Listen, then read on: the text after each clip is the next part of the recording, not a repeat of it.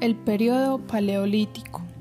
Este periodo de la historia está registrado aproximadamente hace 3 millones de años, terminándose con la aparición de la agricultura y la ganadería. Esta época de la prehistoria la podemos resumir en tres etapas.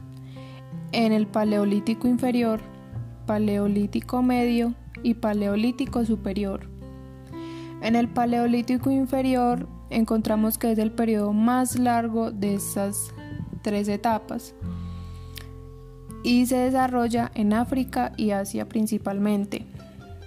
Aquí se desarrollan los homínidos que son los Homo habilis y Homo erectus, viviendo al aire libre, siendo nómadas y movilizándose en pequeñas tribus.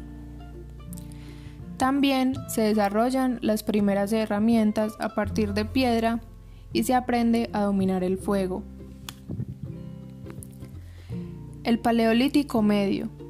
Este, marcado por la especie neandertal, destacado por su inteligencia, em, evolucionó su método de caza, como la pesca y la mejora de sus herramientas, como por ejemplo ya no solo eran herramientas de piedra sino combinadas con madera.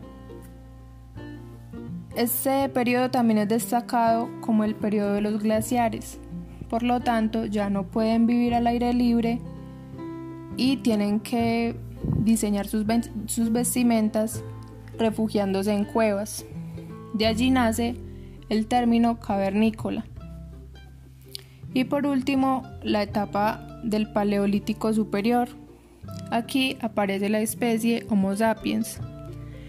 Por primera vez se utiliza el hueso para realizar herramientas y es la época donde se evidencian las primeras expresiones del arte, lo que conocemos como pinturas rupestres, que son las pinturas mm, en las cuevas, y también pequeñas esculturas de arcilla y hueso.